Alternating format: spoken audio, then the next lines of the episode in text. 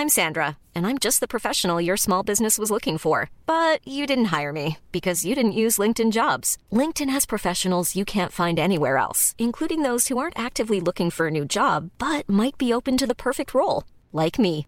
In a given month, over 70% of LinkedIn users don't visit other leading job sites. So if you're not looking on LinkedIn, you'll miss out on great candidates like Sandra. Start hiring professionals like a professional. Post your free job on linkedin.com/people today. NoWatch.fm Incredible Web Shows. Cet épisode vous est présenté avec la participation de Numéricable et de la boutique NoWatch. Bonjour à tous et bienvenue sur le Rendez-vous Tech, le podcast bimensuel où on parle technologie, internet et gadgets. Nous sommes en juillet 2011 et c'est l'épisode numéro 64.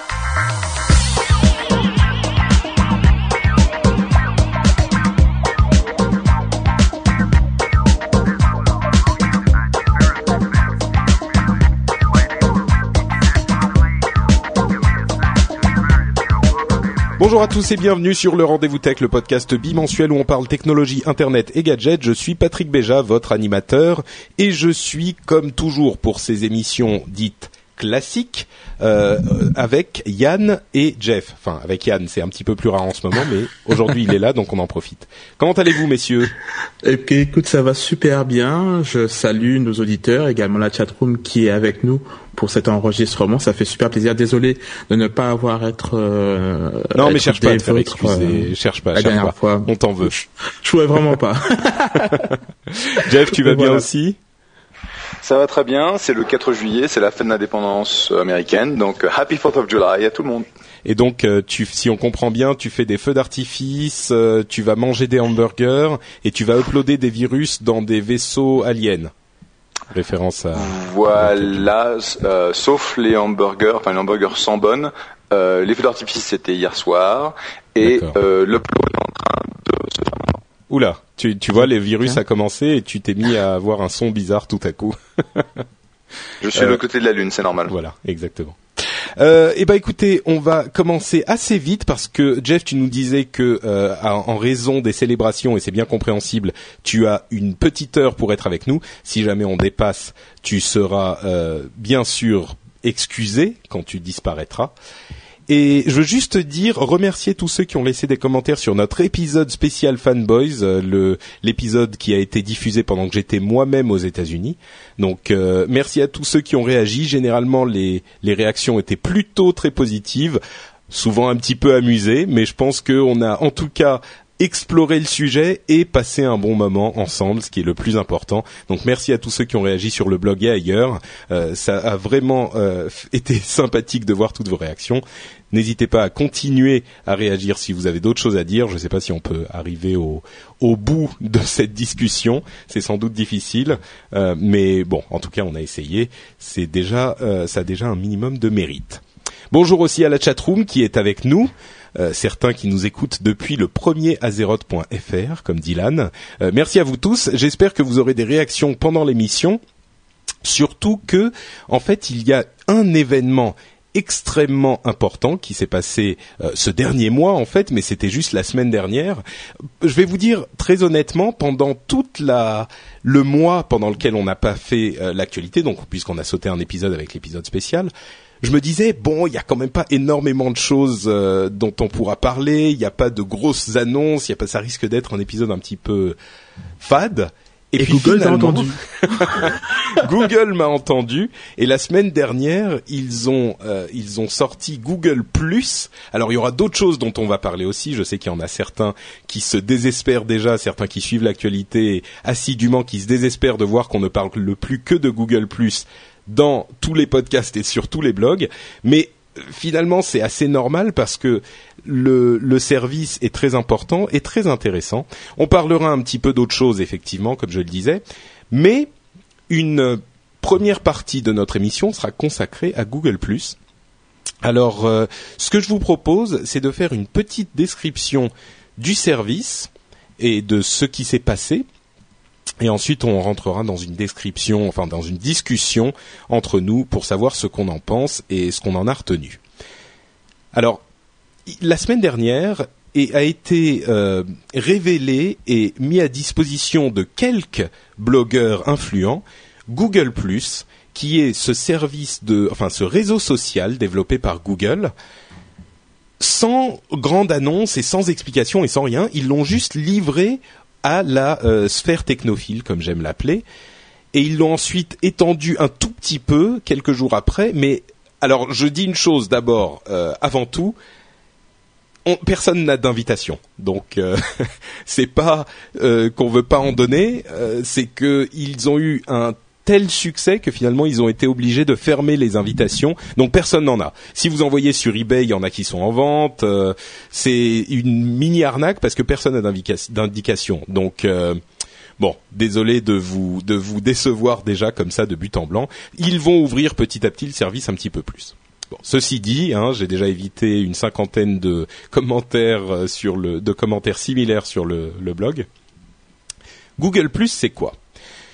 Quand vous, je vais essayer de vous expliquer pour ceux qui n'ont pas encore accès, un petit peu à quoi vous attendre sans euh, que vous n'ayez accès, vous faire une image un petit peu de ce que va, euh, ce que vous allez voir quand vous viendrez sur Google Plus la première fois. Alors, première chose à dire, c'est que Google Plus est étonnamment similaire dans l'interface à Facebook, à un niveau euh, de base. C'est-à-dire que vous avez votre flux au centre de l'écran, euh, une série d'options sur la gauche et une série d'options sur la droite, et l'essentiel de votre activité va se situer sur le centre de l'écran, avec un module en haut pour mettre une nouvelle euh, mise à jour, un nouveau statut.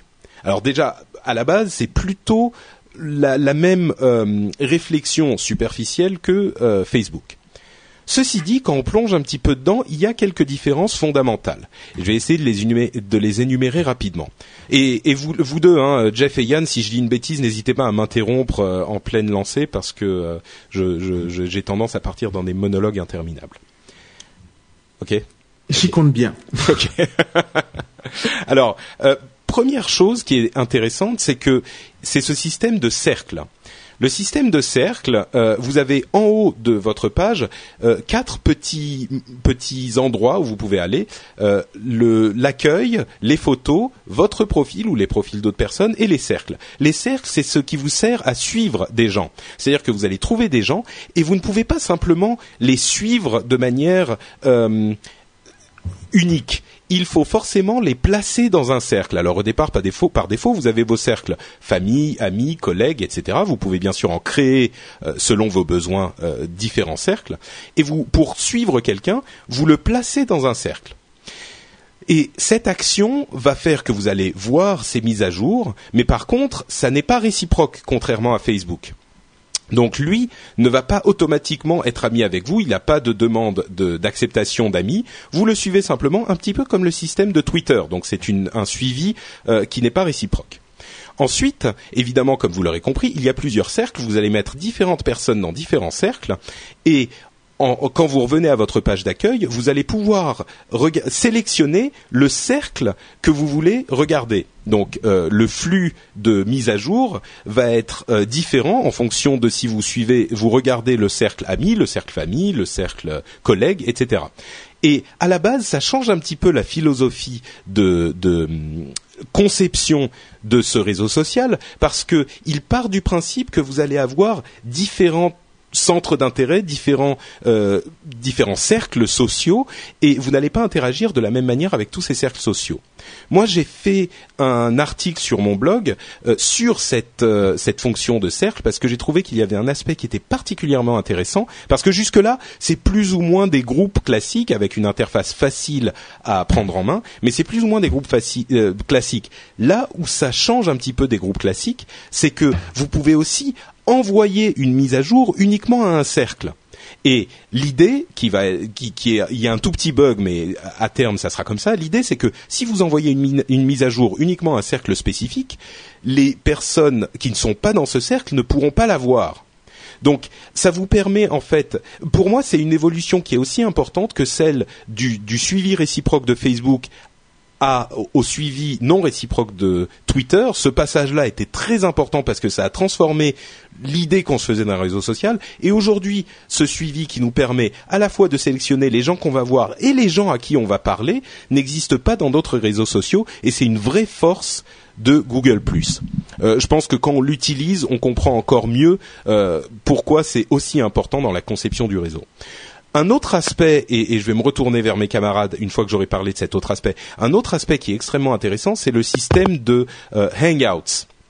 Et les Hangouts, c'est des bulles en français. C'est un système de vidéoconférence limité à 10 participants. Hein, c'est pas un truc complètement public encore, mais c'est un système de vidéoconférence où on peut créer cette euh, vidéoconférence et la limiter à un cercle public ou à un cercle euh, privé, un cercle défini, et jusqu'à 10 personnes peuvent vous rejoindre. Ça affiche toutes les vidéos des gens qui participent en bas et ça affiche en gros en haut la vidéo de la personne qui est en train de parler.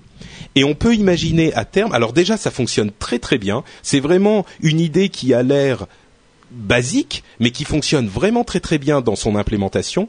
Et quand euh, on imagine le potentiel que ça peut donner, c'est-à-dire ah, ah, bon, je précise, on peut par exemple suivre une vidéo YouTube tous en même temps. Une personne la regarde et les autres peuvent la regarder en même temps, choisir de la regarder en même temps, et euh, ils vont tous suivre la même vidéo et, la commenter en direct. Et on peut imaginer faire la même chose pour la musique, pour des jeux, pour des outils de travail, des documents, etc.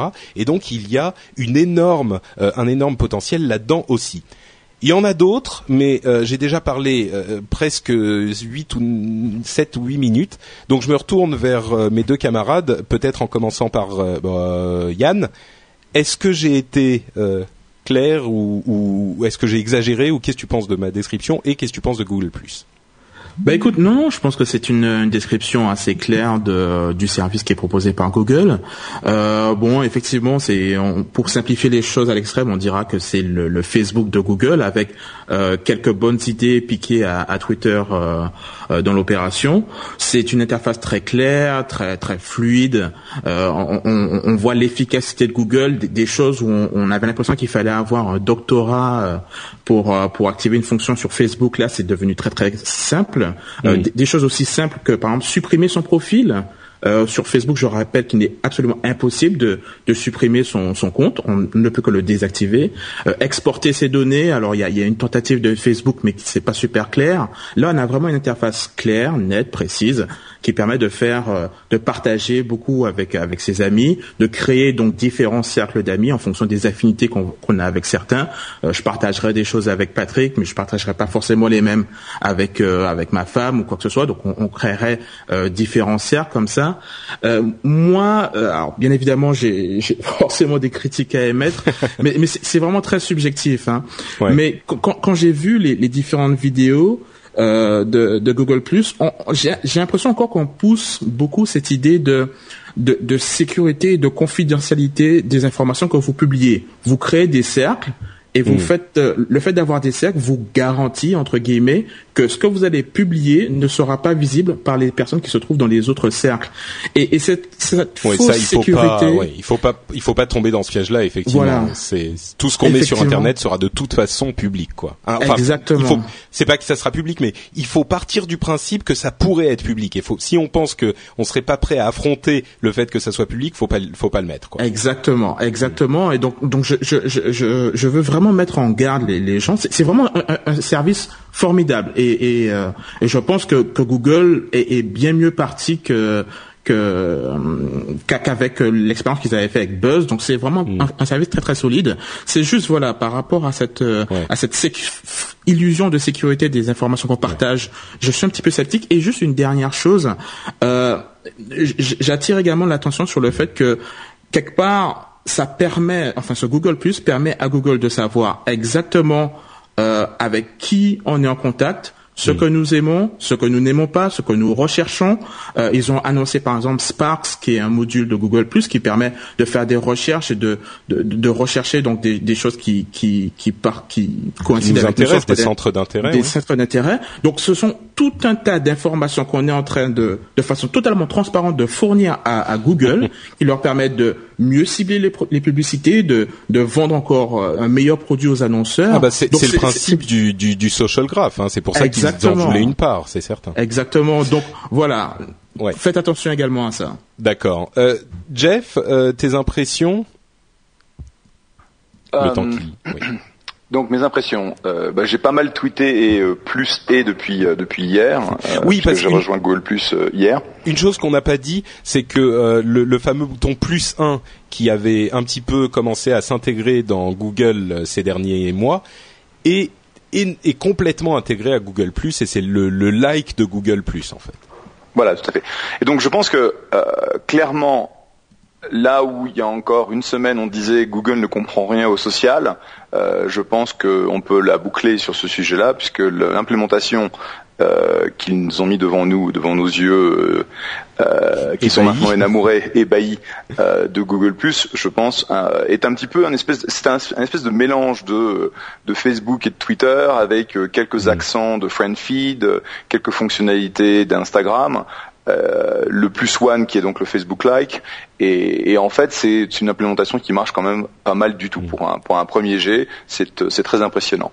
Euh, j'ai pointé euh, dans ton ton commentaire sur sur le rendez-vous tech enfin ton nom sur le rendez-vous tech un article de Stephen Levy de Wired qui donne à peu près 6 ou 7 pages de background sur le projet, puisque ça mm. fait à peu près un an que le, le projet a été lancé, et euh, ce qui est intéressant, c'est que contrairement à tous les autres projets de Google qui étaient, bah voilà, euh, euh, on va le développer sur nos 20% et puis on va mettre une petite équipe et puis on, chacun va faire ce qu'il va, ce qu'il va vouloir. Il y a eu un espèce d'appel d'un des ingénieurs les plus anciens de Google euh, qui est maintenant patron des opérations, pour dire bon on va arrêter les conneries, il faut peut-être qu'on se mette sérieusement à développer un truc euh, social qui tient la route, parce que sinon on, va se faire bouffer par, euh, par Facebook. D'ailleurs on avait raconté, que Larry, Larry Page a, a conditionné 20% des bonus de toute la société au succès de Google dans le dans le cadre dans social. le social, absolument. Et donc ils ont mis en place un tag team, donc un commando de gens autour de ce projet euh, qui était mené par euh, Bradley Horowitz, qui est en fait un de mes très bons copains. Euh, et le Gus a pris quasiment bah, parmi les meilleurs ingénieurs de, de, la boîte. Il a fait rentrer des, des gens externes, dont des designers, de manière à créer en fait une réelle expérience utilisateur qui va à l'encontre de, de, de, ce que croit Google, qui est on va pas ajouter de fioriture parce que chaque fioriture rajoute des millisecondes. Et donc, mon commentaire, mon, la première chose que je note, c'est que Google, en fait, euh, c'est un petit peu violé en quelque sorte pour sortir de leur sentier battu et de faire complètement différemment des autres projets pour sortir Google+. Ouais. Et euh, plutôt que de, de, dire bah voilà on sort plein de projets au-dessus au de, la plateforme Google Plus va avoir d'après ce que j'ai compris euh, ce qu'on voit aujourd'hui c'est 10 20 25% de ce que Google Plus comprendra in fine et donc ça c'est assez impressionnant Bon, mais attendez une seconde. Là, je vais faire un petit peu l'avocat du diable. Vous êtes bien gentil avec toutes vos histoires de Google a tout compris, euh, Google a réussi son coup, Google est merveilleux, mais on avait quand même euh, une histoire, enfin deux histoires qui ont marqué récemment, euh, Wave et Buzz, qui étaient des essais genre Google arrive avec ses gros sabots, ils vont tout révolutionner dans le social d'une part, dans l'email de l'autre. Ils sont plantés comme des gros éléphants bourrés et c'est trademark ça. Et, et voilà quoi. Donc euh, Google, moi je m'en méfie ils sont, ils sont, quand ils, ils ne comprennent rien au social, pourquoi est-ce que Google Plus devrait être différent? Tous les, les, les technophiles, enfin les blogueurs euh, qui se la racontent poète poète sont en train de me dire ouais c'est génial alors que le commun des mortels n'y est pas. Euh, pourquoi est-ce que je devrais plus croire en Google Plus que les deux fois où ils m'ont euh, largué, déçu, et pleuré sur un trottoir, humilié, humilié avec Buzz et Wave? Qu'est-ce qui fait que Google Parce Plus que Buzz, Buzz c'était de la daube et Wave c'était hyper daube, c'est tout. Et je pense qu'on en a parlé au moment euh, à ce moment, enfin au moment quand on a fait ces commentaires-là, désolé, on a un coup de fil. Euh, c'est euh, je croyais pas du tout en, en Buzz et Wave, j'ai jamais compris comment l'utiliser. Et donc là où les gens disaient c'est la prochaine étape, c'est le prochain truc, c'est le machin, euh, ça je suis désolé, mais c'était absolument pas le cas. Euh, pour moi en fait, qu'est-ce qui euh, Euh, qu'est-ce Moi, j'y croyais un petit peu à Wave. Hein. Moi, je me disais Wave, c'est hein. intéressant, ça aurait, ça a du potentiel et tout. Donc, du coup, je me. Mais moi, je crois à tout. Moi, on me file un truc, je dis ouais, vas-y, c'est super top cool. Bon. Pardon, vas-y, va. continue. Eh ben non. Euh, donc euh, Buzz, c'était au bout de trois minutes, tu te dis euh, bof, c'est de la merde. Euh, Ouais, Buzz, je suis d'accord. Buzz, c'était- Wave, de comprendre. Tu te dis que t'es pas sur la même planète que les Australiens qui l'ont conçu et donc euh, tu tu éjectes. Alors que bah plus, euh, en gros, depuis que j'ai commencé à l'utiliser ce, ce week-end, j'ai dû passer euh, 4 à 6 heures dessus, à voir comment ça fonctionnait, à interagir avec, à le tester, à, à participer en fait euh, créer mes cercles et tout. Et euh, ce matin, j'ai dû passer deux heures dessus. Pourquoi? Parce Ouais. que c'est intéressant, parce que c'est différent, parce que c'est une implémentation qui répond. En fait, pour moi, c'est ça que je note. C'est il y a, y a quelques fonctionnalités dedans que je souhaite vraiment que Facebook et Twitter euh, implémentent. Mm. Du genre la possibilité d'éditer euh, ce que tu vas poster. Ouais. Euh, à, à vrai dire, bon, d'une part, je maintiens que bon, Buzz c'était complètement euh, ni fait ni à faire. Wave, je, je maintiens, comme on le dit dans la chatroom, qu'il y avait des choses intéressantes dans Wave et que l'implémentation était pas parfaite, mais qu'il y avait quand même des concepts très intéressants. Et ça, je suis d'accord. D'accord. Bon, visiblement, Yann n'est pas d'accord. Mais pour ce qui est, ce qui est vraiment surprenant, à vrai- à vrai dire, plus que l'analyse du produit en lui-même pour Google+, c'est à quel point les réactions ont été différentes, non seulement des autres projets de Google, comme tu le dis, Jeff, mais des lancements de projets en général. C'est-à-dire que euh, ces derniers temps, on a souvent des projets sur lesquels les gens sont plutôt tièdes. Euh, je crois que l'enthousiasme euh, maladif euh, d'il y a un certain temps, c'est quand même un petit peu tari euh, pour tous les projets et les produits de la de de de l'univers du tech en général et du web en général. Et là, même parmi les gens qui étaient sceptiques, tous ceux qui l'utilisent sont intrigués, plutôt enthousiasmés euh, dès les premiers instants, et ensuite se disent quand on revient sur Facebook, Facebook a l'air confus, un petit peu euh, euh, trop, il y a trop de choses un petit peu partout, on s'y retrouve moins bien, c'est moins beau, c'est moins clair, et c'est tout le monde se met à passer plus de temps sur Google+. Alors qu'il y a peut-être un petit peu l'enthousiasme des débuts aussi, mais clairement, sur les autres produits de Google, par exemple, l'enthousiasme n'était pas aussi fort. Et à tout ça, il faut ajouter la grosse parenthèse que ça fait même pas une semaine qu'il est sorti, donc évidemment tout ça peut exploser. Mais je pense que tout le monde s'accordera à dire que, en tout cas pour un début, c'est un excellent début et il y a un très grand euh, potentiel et ils ont réussi leur début. Maintenant, ça ne veut pas dire qu'ils vont pas se planter ensuite. Ça veut certainement pas dire qu'ils vont remplacer Facebook. D'ailleurs, c'est c'est pas nécessaire ni euh, obligatoire. Enfin, c'est pas du tout obligatoire. Hein. Ils peuvent exister de leur côté en parallèle de Facebook et Twitter, mais ils ont réussi leur lancement. Ça, c'est, je pense que tout le monde est d'accord là-dessus. C'est indéniable.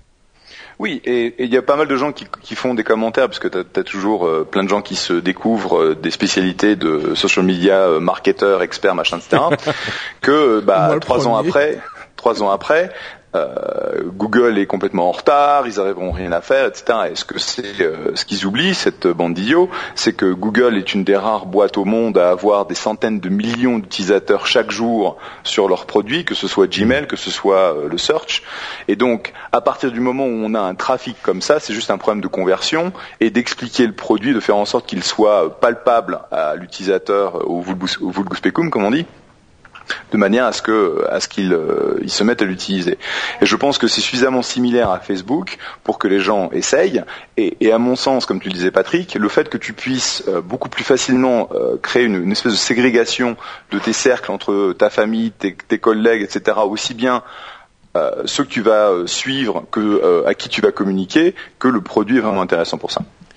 Mais alors, soyons clairs. Est-ce que Yann, par exemple, est-ce que tu vois la fameuse, euh, comment je l'avais appelée, tante euh, Edna dans mes dans mes, articles sur euh, l'iPad, la fameuse tante Edna qui représente euh, Tati, je sais pas quoi, bref, qui représente Monsieur Tout le Monde. Est-ce que tu vois les gens normaux aller sur Google Moi, franchement, j'ai des doutes. Quoi, ça reste un peu compliqué. Ben, l'avantage de Google c'est que euh, contrairement à un produit comme Wave par exemple, c'est une plateforme transversale. Enfin, c'est Google est vraiment une plateforme, c'est pas un produit. Donc du coup, c'est quelque chose qui va euh, apparaître, qui va se manifester de façon parallèle sur plusieurs produits Google, notamment sur euh, google.com. Dès qu'on fait une recherche, on a le petit bouton plus 1. Euh, on, va, on va le voir se manifester sur YouTube, on va le voir se manifester dans Gmail. Donc, il va apparaître un peu partout et je pense que monsieur et madame tout le monde va, va le découvrir vraiment petit à petit. Je pense qu'il va pas y avoir une masse de personnes qui vont brutalement créer un profil Google+. Mm. Mais je pense que c'est, euh, voilà, ah tiens, il y a un nouveau bouton, qu'est-ce qu'il fait? Clac, ah ok, d'accord. Ou quelqu'un qui vous envoie euh, un, un, un, article qui a qu'il a reçu via Sparks, par exemple. Ah ben tiens, c'est quoi? Sparks Ah ben tu devrais essayer, c'est vraiment pas mal. Je reçois beaucoup de trucs de broderie euh, avec Sparks. voilà, mais tu, tu rigoles, mais tu, tu soupçonnes pas le nombre de, de, mamies qui se passent des, des trucs de broderie sur Internet. Et, euh, et donc voilà quoi. Je pense que ça va être petit à petit et euh, plutôt que voilà quoi un engouement, création de profils massifs. Euh, ah non, c'est sûr. Et puis le, le, les technophiles créent un effet d'entraînement souvent et puis à l'époque où Facebook s'est lancé, MySpace était le roi du monde, et puis il y mm. avait AOL qui était le prince de la terre euh, il y a un certain temps. Et enfin, les choses peuvent changer. Ça ne veut pas dire qu'ils vont changer, qu'elles vont changer, mais ça peut changer. Entre parenthèses, j'interromps juste deux secondes pour lire un commentaire de Dylan dans la chatroom qui nous dit avec force euh, acuité intellectuelle que euh, qu'est-ce qu'il nous dit? Ça saute partout. Je pense que Google surfe sur la wave des réseaux sociaux pour faire le buzz autour de son produit. Je pense qu'il a tout à fait compris. Et entre parenthèses, euh, Google, c'est, enfin, Google Plus effectivement n'a pas grand intérêt par lui-même tout seul aujourd'hui, mais n'oubliez pas que Google a investi euh, pas mal d'argent dans Zynga par exemple, et ce que et, est en, en, négociation. On entend des rumeurs selon lesquelles il serait en négociation pour euh, racheter Hulu, donc le service de, de vidéos à la demande euh, très très important aux États-Unis, mmh. celui auquel se sont enfin créés par toutes les grandes chaînes. Donc le jour où il y aura des choses à faire, déjà ça marche bien, mais le jour où il y aura en plus des choses à faire sur, euh, sur, sur Google ça sera encore plus, enfin ça commencera à devenir intéressant à ce moment-là. Mmh. Et, et, je conclus, je vous redonne la parole après. Conclus en disant que une énorme force de Google euh, pour Google comme tu le disais, euh, je sais plus Yann ou Jeff, c'est qu'il est entièrement intégré à l'écosystème Google et que pour ceux qui utilisent en fait, beaucoup de gens se demandent mais pourquoi est-ce que je devrais aller sur Google plutôt que sur Facebook? Et c'est une question tout à fait valide pour énormément de gens. Facebook est un mastodonte avec euh, sans doute presque 700 millions d'utilisateurs mensuels. C'est un mastodonte et il y a une énorme partie des gens qui ne vont pas bouger pour le moment enfin l'immense majorité, ils vont pas bouger, ou en tout cas pas pour le moment.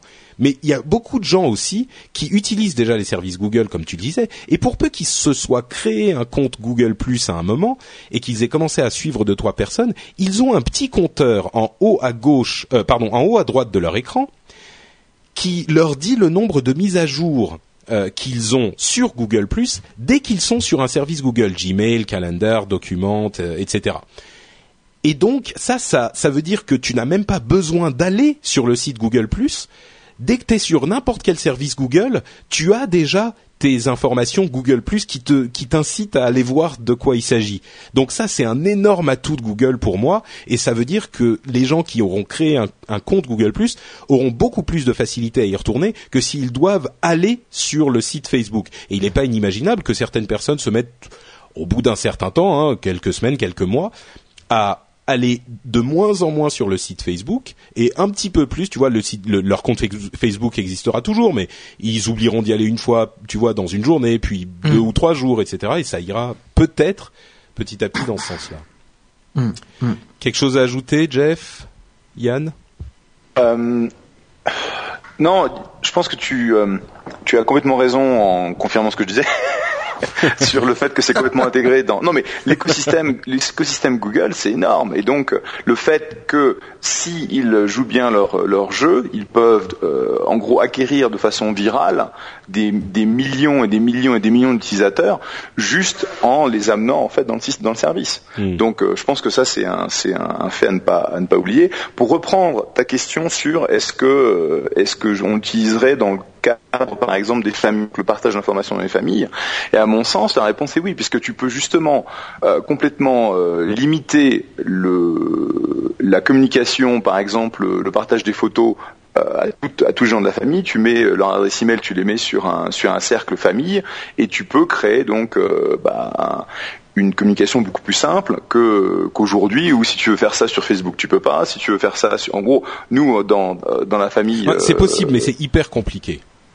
C'est vachement compliqué et aujourd'hui on utilise un Tumblr pour faire ça et c'est vraiment une chiotte à, à gérer quoi. Et donc je pense que sur ce modèle d'utilisation qui est euh, comment je peux créer un espèce de, de, bah, de cercle euh, de gens avec qui je veux échanger des informations et rester avec une visibilité limitée à ce cercle, euh, je pense que c'est c'est vraiment intéressant. Ouais. Oui, c'est certain.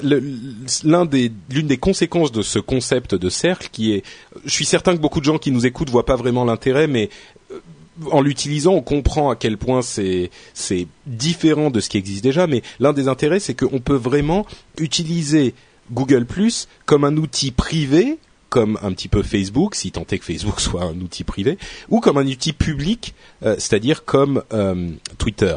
Et je ne parle pas forcément d'une question publique comme des gens qui ont une vie publique sur Internet, comme les animateurs de podcast ou les blogueurs ou les gens comme ça, mais vraiment comme n'importe quel utilisateur. Parfois, il y a des choses qu'on veut dire à plein de gens, et parfois, il y a des choses qu'on veut dire à quelques personnes. Et sincèrement, aujourd'hui, Facebook ne permet pas de faire ça facilement.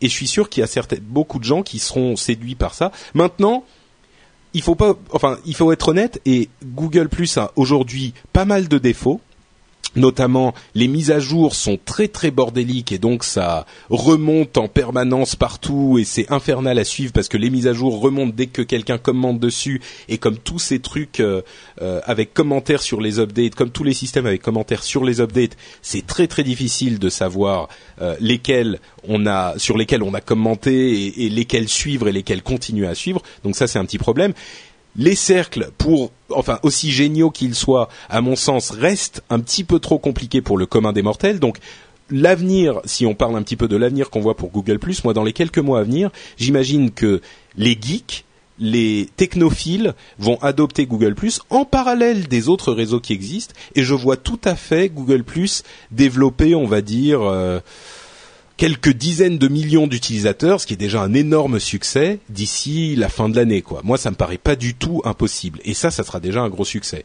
Euh, votre vision de l'avenir de, Google Plus, euh, peut-être Yann?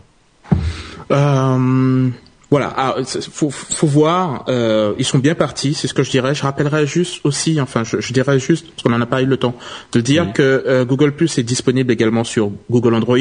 Donc c'est une énorme porte d'entrée. Il faut ça, il faut, faut se souvenir quand même que Google fait la plateforme et aussi l'application. Donc, du coup, contrairement à Facebook où ben, c'est Apple qui fait euh, l'iPhone et euh, quelqu'un d'autre fait l'application euh, Facebook, là, tout est intégré, tout est pensé pour une utilisation simple. Donc, encore une fois, ça va faciliter l'adoption. Donc, je pense qu'ils sont vraiment très très bien partis. Mmh.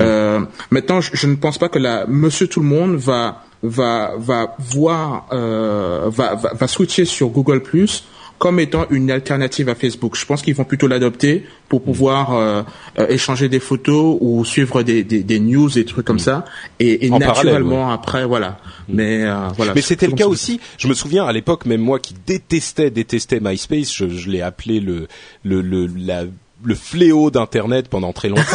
Euh, j'avais j'avais un profil MySpace parce que tout le monde était dessus. Puis au bout d'un moment, j'ai fini par aller sur Facebook et j'avais les deux en parallèle pendant longtemps et tout le monde faisait ça. Au début, évidemment, euh, peut-être que et d'ailleurs, il est pour pas qu'on nous dise euh, à terme, oui, Patrick a prévu le, le, succès absolu de Google+. Il est tout à fait possible que Google+ fonctionne pendant quelques temps puis se casse la gueule. Hein. C'est c'est juste qu'ils ont un bon début là. Moi, je, je, tu vois, maintenant je dis plus rien. Moi. Euh, et, et, entre parenthèses, il y aura aussi une application iOS qui va arriver bientôt selon, selon euh, Google. Jeff, elle est dans le, dans process d'approbation par Apple. ouais, elle euh, risque de prendre quelques mois à être approuvée. Ah ouais, ouais, pourquoi euh, le, le, truc pour moi qui était intéressant, euh, donc dans cet article qu'a écrit Steve Levy, c'est le fait de dire lorsqu'ils ont ouvert les portes de Google Plus aux employés de Google, en 12 heures, ils avaient 90% de Google sur la plateforme. Hmm. Et c'est une adoption que, euh, et, et, en fait en interne, les gens adorent euh, le, ce, qui, ce qui a été fait. Et euh, contrairement à Wave ou à Buzz, où en fait ils, ils ont essayé de l'utiliser, et en, gros les mecs de, de, Google sont sur Facebook, sont sur Twitter, et ils se cachent pas en fait de hmm. leur de leur point de vue. Je pense qu'ils ont vraiment vu une, une implémentation dont ils étaient fiers. Euh, effectivement, comme tu disais, il y a des défauts, mais bon, pour un truc qui a été développé en, un an et qui est sorti euh, il y a même pas, quelques jours, euh, je pense que c'est vraiment un, très très bon début. en termes d'adoption, encore une fois, je pense que, enfin, n'oublie pas, la, la, chose importante dans le monde du réseau social, c'est pas l'adoption, c'est la rétention. C'est-à-dire, euh, effectivement, c'est bien d'avoir des, centaines de millions d'utilisateurs, mais ce qu'il faut, c'est avoir un taux de visite euh, journalier et mensuel de ces utilisateurs qui est euh, super haut. Et, Facebook, de ce côté-là, est absolument monstrueux, avec genre 65 rétention journalière, un truc comme ça. ce qui est aujourd'hui le problème de Twitter, c'est-à-dire qu'il y a énormément d'utilisateurs sur Twitter, il y a énormément de trafic sur Twitter, mais il y a très peu de gens en fait qui génèrent la majorité du contenu. Hmm. Et donc, il y a beaucoup de gens qui créent un compte et qui reviennent presque jamais, quoi. Et qui disent je comprends pas ce truc et ça sert à rien. Donc on va voir comment ça se développe. Le fait que tu puisses intégrer euh, de façon très naturelle, euh, que ce soit le plus one, euh, les search, le Gmail. Donc je pense que plus il raffine l'intégration Gmail et Google plus ça va devenir intéressant. Hmm. Entre parenthèses, j'ai parlé de Google Plus à ma copine et évidemment, j'aurais dû m'y attendre, mais sa réaction c'était mais euh, pourquoi est-ce que je quitterais Facebook pour ce truc quoi? Il y a rien qui me et oui au début, enfin aujourd'hui il y a encore rien qui qui soit vraiment intéressant, faut bien l'avouer, mais Enfin bref, bon, euh, j'espère qu'on aura fait un, un, un summary, j'allais dire, un résumé assez clair de ce qu'est Google ⁇ a priori, l'ouverture va se faire par phase, mais elle est déjà en train de commencer, donc ça sera disponible à de plus en plus de monde assez vite. Si on réussit à avoir des invitations, s'ils rétablissent le service d'invitation, en fait, ils l'avaient fait il y a trois ou quatre jours, ils avaient ouvert les invitations, et ils ont dû le refermer en urgence parce qu'il y avait il y a, eu tellement d'invitations, il y a des gens qui en envoyaient enfin qui en envoyaient à des centaines de personnes parce que tout le monde en voulait. Euh, que hum, qu'ils ont été obligés de le refermer hyper vite. S'ils le rouvrent, euh, je ferai mon possible pour essayer d'inviter autant d'auditeurs que possible. Mais bon, ça, ça devrait arriver. Soyez un petit peu patients. Ça, euh, c'est en cours de d'ouverture a priori. bah écoutez, avant de nous lancer dans la suite de l'émission, ce que je vais faire, c'est que je vais vous parler de notre sponsor. Notre sponsor, vous le savez, notre premier sponsor, c'est Numéricable. Numéricable, c'est cette société de vous, en avez peut-être euh, entendu parler, ils font euh, du câble, de l'internet, de la télé, tout ça. Et aujourd'hui, après qu'on ait passé euh, une heure et demie à vous parler de Google+, je vais vous dire que Numéricable est sur Twitter, c'est-à-dire que Numéricable est un, avant-gardiste. alors, J'aimerais préciser une chose. On dit souvent que les Français sont un petit peu en retard sur tout ce qui est nouvelles technologies et tout ça. Eh ben justement, numéricable, comme ça, se fait quand même, ça commence à se faire un petit peu aux États-Unis. Il y a quelques sociétés qui le font en France. Et numéricable fait partie des sociétés qui euh, pensent à comment améliorer leur service et donc ils ont un compte sur Twitter euh, qui fait pas seulement des annonces d'informations et d'actualités etc ils en font bien sûr.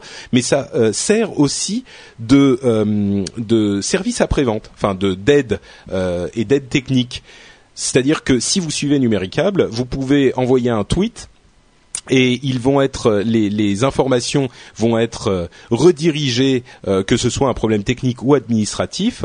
Ils vont être redirigés vers le service concerné et vous allez pouvoir obtenir de l'aide par ce biais. Ensuite évidemment ils vont vous prendre en charge. Tout va pas forcément se faire sur Twitter. S'ils peuvent vous aider sur Twitter ça se comme ça. Sinon il y aura sans doute d'autres procédures. Mais c'est un service qui est hyper efficace qui est hyper simple qui est hyper innovant. Et comme je le disais c'est pas toujours le cas en France, euh, donc et qui est en plus accessible 24 heures sur 24 et 7 jours sur 7. Donc euh, bon, peut-être qu'on n'est pas encore au, niveau où euh, Numéricable a besoin d'être sur Google Plus, qui est encore complètement fermé, mais il n'est pas impossible qu'ils arrivent là-bas aussi. En tout cas, vu qu'ils sont qu'ils sont sur Twitter et qu'ils sont hyper actifs sur Twitter, on peut l'imaginer à l'avenir et c'est déjà une chose hyper intéressante de la part de Numéricable qu'ils se lancent dans ce genre d'initiative. Donc euh, le compte évidemment c'est at Numéricable sur Twitter. Vous pouvez y aller, les suivre et euh, avoir, comme je le disais, les informations, l'actualité et de l'aide technique et administrative. Donc c'est une initiative à souligner. Merci à notre sponsor Numéricable et merci à vous de nous euh, soutenir en les soutenant. C'est un cercle vertueux tout ça. On enchaîne sur Google Plus. Ah. c'est un cercle Google Plus vertueux. On enchaîne avec avec quoi? Avec euh, Sec qui a défrayé la chronique pendant les 50 derniers jours. Est-ce que vous savez ce qu'est Sec? Lulz Securities bah, c'est une bande de hackers, c'est ça, qui euh, qui ont notamment ben, fait tomber quelques services, des petits services, hein, rien de, de bien méchant, la CIA, Nintendo, Sony, euh, AT&T, ben c'est eux en fait qui, euh, ont fait l'actualité. Le, Sony original non, mais ils ont commencé après à s'attaquer aussi à Sony, ouais. Enfin, le, gros gros hack d'origine, c'était pas eux, mais. Ouais, effectivement. Bon, il y a, quand même pas mal de gros noms euh, sur leur euh, sur leur CV. Ah oui, oui et ils donc, ont. Euh, et donc voilà quoi. Apparemment, enfin c'est pas apparemment, ils ont officiellement annoncé que bah, qu'ils arrêtaient en fait compte que leur groupe était. Alors je, je sais pas comment on traduit disband en anglais, en français, été... mais dissolu. Dissous, dissous. Dissous, voilà. Ouais. et donc voilà quoi, ils arrêtaient leur activité. Euh, en précisant que que voilà quoi qu'ils ont qu'ils ont hacké tous ces euh, toutes ces personnes parce que voilà c'est juste parce qu'ils trouvaient ça fun et qu'ils ne pouvaient euh, oui ils avaient une, une, une, politique une philosophie assez intéressante c'est que leur nom LOLZ évidemment c'est enfin L U L Z ça vient de LOL euh, que tout le monde connaît et leur idée c'était vraiment on fait des hacks parce qu'on peut, comme tu disais, et parce que c'est marrant. Et, euh, et c'est des, des, mecs hyper efficaces, quoi, hyper précis, hyper euh, euh, importants et effrayants dans le domaine du hacking.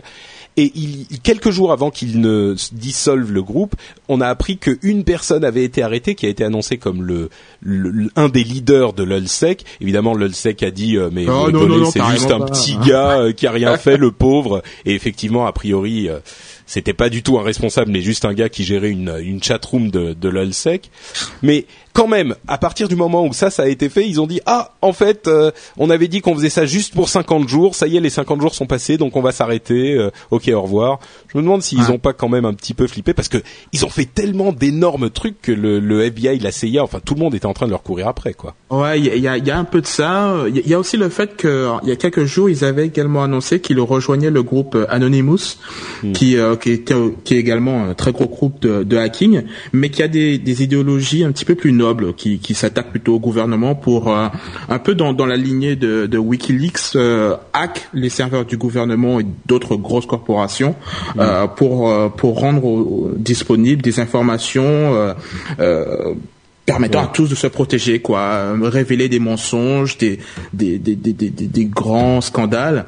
Et mm. donc euh, donc voilà. Et c'était, ils avaient décidé, LolSec et, et Anonymous, de de, de s'associer, mm. euh, d'arrêter de jouer dans le bac à sable et de faire quelque chose d'un petit peu plus noble, même si bah. voilà, c'est quand même pas super cool de le faire. Bah, mais, en fait, oui, LolSec faisait le, le, chaos total et quand ils se sont quand ils ont dit sous le groupe, certains, enfin une bonne partie, ont rejoint Anonymous. Et c'est vrai qu'Anonymous, ils sont un petit peu plus militant quoi. Lulsec c'était enfin euh, moi quand je voyais tous les hacks qui arrivaient les uns après les autres pendant ces derniers 50 jours, mais ça finissait par devenir hallucinant quoi. C'était ils prenaient zéro otage, ils tiraient sur tout le monde et de manière euh, parfois assez violente quoi parce que c'était pas juste des rigolos quoi, c'était des mecs qui faisaient des trucs euh, bon, la, CIA, le Sénat, Nintendo, Sony, effectivement, enfin, bon. Ouais. Donc euh, donc voilà. Après il y a peut-être un problème de, de, compatibilité au niveau des idéologies. Euh, certaines personnes ont préféré ne peut-être pas rejoindre Anonymous et, euh, carrément dissoudre dissoudre le groupe. Mm. Mais mais bon ça ça n'a pas empêché le, site de Mastercard de tomber quelques jours après. Donc au nom de ouais au nom des lulz. Au nom des lulz de, de LOLsec, leur esprit est toujours présent sur Internet, on va dire heureusement. D'ailleurs, LOLsec, je vous aime beaucoup. Hein. Moi, je. Ouais, ouais, moi, j'adore ce que vous faites. Euh, franchement, euh, bien. Super cool. Jeff, un commentaire sur le LOLsec ou euh... Pas de... Euh, donc euh, la, la NSC vient juste d'enregistrer le fait que vous avez supporté euh, l'OLSEC, donc bravo. Non, non, non, mais non, mais je veux dire, enfin, euh, merde. Parce que bon, euh, les Gus, ils ont ils ont beau dire euh, ouais ouais, on a fini, c'est bon, euh, on arrête nos conneries. À mon avis, euh, c'est pas de mal avec, on va arrêter de les chasser. Ah non, c'est clair, un, c'est clair. Soit soit pour les foutre, soit pour les foutre en tôle, soit pour les embaucher. Euh, parce que bon, c'est quand même des mecs qui sont très très bons. Euh, mais il me semblait d'ailleurs que l'OLSEC initialement faisait partie d'Anonymous et qu'ils avaient quitté parce qu'ils trouvaient que euh, Anonymous ne- n'était pas ne poussait pas le bouchon assez loin. Ou je me trompe. Euh, Ouais. j'ai pas, le- je crois pas qu'il faisait partie d'Anonymous, hein. J'ai pas. Bah, oh, je me, bon, Il y a, je, y je a eu, il y a eu, il y a quelques semaines quelques jours, ils parlaient de, de fusionner ensemble. Et je pense Mm. que maintenant, euh, voilà, ceux qui n'a- n'adhéraient pas au, au mouvement un peu plus noble d'Anonymous ont décidé, voilà, quoi, de se casser. Et Ouais. d'où cette, euh. Ce, petit truc, quoi. Ouais, d'accord. Donc bon, la, la saga Lulsec était assez intéressante euh, pendant l'été et c'était quelque chose qui va marquer les esprits quoi. Ils sont arrivés ils sont sortis de nulle part, ils ont causé un chaos total et, à vrai dire, on a même entendu que euh, certains FAI euh, en, Australie, si je ne m'abuse, étaient en train de, repenser à l'idée d'implémenter des des euh, policies, Des politiques. des poli enfin non pas des politiques mais des règles euh, un petit peu similaires à ce qu'on a avec euh, avec Adopi parce qu'ils se disaient euh, on, on a un petit peu peur des groupes de hackers euh, et des, des conséquences que ça pourrait avoir. Donc euh, et en plus de ça évidemment je pense que de plus en plus de gens sont très préoccupés par la sécurité alors qu'ils ne l'étaient pas avant à cause de gens comme l'Ulsec quoi ils ont eu un impact sur le monde des technologies euh, et là je parle de l'informatique hardcore hein, le IT euh, qui, est non négligeable. Il y a beaucoup de gens qui sont qui sont mis à faire sur eux et à se dire oula, euh, ils sont en train de shooter partout. Vaudrait peut-être mieux qu'on mette à jour ces logiciels qui traînent, enfin ces serveurs qui traînent euh, dans un coin depuis des, semaines et des mois et qu'on ne met pas à jour. Bon bah maintenant on va peut-être le faire. Bref. Côté positif et négatif des activités de tous ces gens-là, et on peut être sûr que c'est pas terminé. Il faudra qu'on parle des, conséquences et des implications éthiques de tout ça un jour. Euh, mais ce dont on va parler maintenant, c'est un truc qui va faire plaisir à certains. Je parlais de fanboy euh, au début de l'émission par rapport à l'émission spéciale du mois dernier, pardon, le, au dernier épisode. Je voudrais parler d'une énorme bourde entre guillemets de Apple. Et là, on a quelques haters qui se réjouissent. oh mon dieu, j'ai réveillé Yann démoniaque, Evil Yann. Ouais, bah apparemment, est réveillée. euh, oui, apparemment ils se sont un petit peu plantés avec euh, la dernière version de, de Final Cut Pro, qui, je le rappelle, est, euh, est, est l'outil de, de montage vidéo euh, phare de euh, présent sur la, la plateforme d'Apple, qui permet donc de, de préparer les, les, les de, enfin, Bon, montage à la vidéo, conception des, des, des films. euh, on l'utilise et qui a d'ailleurs révolutionné le monde il y a quelques années quand il a, les, les dernières, enfin certaines, les premières versions sont sorties. Euh, à l'époque, il y avait que du Avid et un premier vieillissant déjà. À l'époque, Mm. ça a été une révolution, tout le monde s'y est mis. Et là, il vieillissait beaucoup. ouais. Oui, oui, oui. Et donc, euh, on était à la version 7, et là, ils ont sorti la version X ou 10, je sais pas vraiment comment on prononce. Hey, I'm Ryan Reynolds. At Mint Mobile, we like to do the opposite of what Big Wireless does. They charge you a lot, we charge you a little. So naturally, when they announced they'd be raising their prices due to inflation, we decided to deflate our prices due to not hating you. That's right. We're cutting the price of Mint Unlimited from $30 a month to just $15 a month. Give it a try at mintmobile.com slash switch. $45 upfront for three months plus taxes and fees. Promo rate for new customers for limited time. Unlimited more than 40 gigabytes per month. Slows. Full terms at mintmobile.com. Hiring for your small business? If you're not looking for professionals on LinkedIn, you're looking in the wrong place. That's like looking for your car keys in a fish tank. LinkedIn helps you hire professionals you can't find anywhere else, even those who aren't actively searching for a new job but might be open to the perfect role. In a given month, over 70% of LinkedIn users don't even visit other leading job sites. So start looking in the right place. With LinkedIn, you can hire professionals like a professional. Post your free job on linkedin.com/people slash people today. Et il- ça- il- apparemment, c'est une pure catastrophe. Euh, beaucoup de professionnels donc dans le monde de la vidéo euh, critiquent beaucoup cette version qu'il considère tant comme un super iMovie qui est euh, qui est le petit logiciel amateur qu'on trouve euh, sur euh, sur la plateforme d'Apple. Ben il, trouve que finalement ce nouveau Final Cut Pro est juste une version améliorée de ce petit logiciel amateur et donc pour des pour de la super production pour le pour faire du montage de films, c'est tout simplement inutilisable. Il y a énormément de fonctionnalités présentes dans la version précédente qui ne sont plus présentes dans cette version 10. Donc ça fait un tollé phénoménal sur Internet. Les gens sont en train de gueuler, euh, en train de demander comment comment faire pour euh, récupérer telle ou telle fonctionnalité.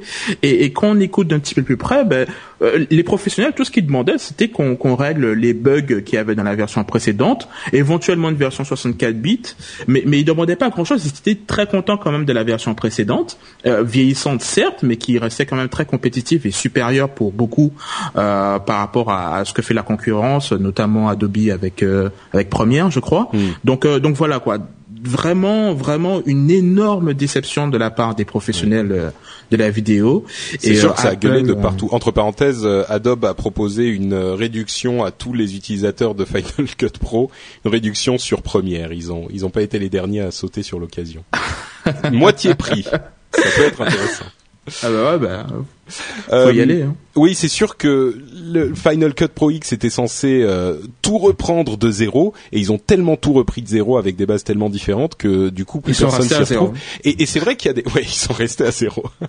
et il y a, y a, des gens qui ne retrouvent pas des, enfin, par exemple, des trucs tout bêtes, mais le l'édition multicaméra, le l'importation de projets Final Cut Pro 7 n'est pas possible. C'est-à-dire que vous pouvez pas utiliser les projets ah. que vous utilisiez avant euh, sur le X. Évidemment, on peut continuer à utiliser le 7, mais ce que disent les défenseurs de d'Apple, c'est qu'il fallait repartir de zéro pour repartir sur des bases saines parce que tu peux pas toujours améliorer et rajouter des trucs jusqu'à la fin des temps. Au final, ça devient trop lourd, trop gros, trop.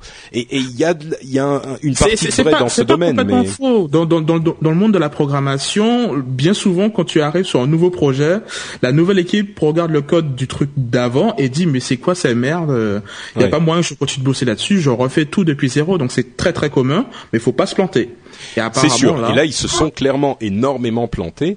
Et, et ce que disent d'autres, qui à mon avis ont peut-être un petit peu de, de justesse dans leur euh, dans leur analyse, c'est que en fait, Apple ne s'intéresse pas plus, en tout cas énormément, au, au marché des professionnels parce que il va y avoir quelques milliers de personnes qui vont payer euh, je sais pas 900 dollars pour un gros logiciel professionnel. Final Cut Pro X est à 300 dollars seulement entre guillemets donc c'est semi professionnel et Apple fait beaucoup plus dans le euh, dans le consommateur final, dans le consumer. Dans le Angry Bird en fait. Hein. non, un petit peu. Non, mais c'est un petit peu ça. Et donc il y a beaucoup de gens qui se disent, finalement, ils ont un petit peu planté un couteau dans le dos des éditeurs, des monteurs professionnels, en se disant, bah désolé les gars, euh, nous votre marché entre guillemets nous intéresse plus. On va se diriger vers des semi-pros. On va leur proposer un produit facile à utiliser, extrêmement puissant, parce que bon, il est quand même puissant, mais qui correspondra plus à vos demandes. Alors évidemment, sans le dire, parce qu'il voulait pas le, le, le il voulait pas l'annoncer comme ça, mais euh, c'est une, une, autre piste. Jeff, euh, Mister Apple fanboy, comme tu as été baptisé par les par les auditeurs de l'émission,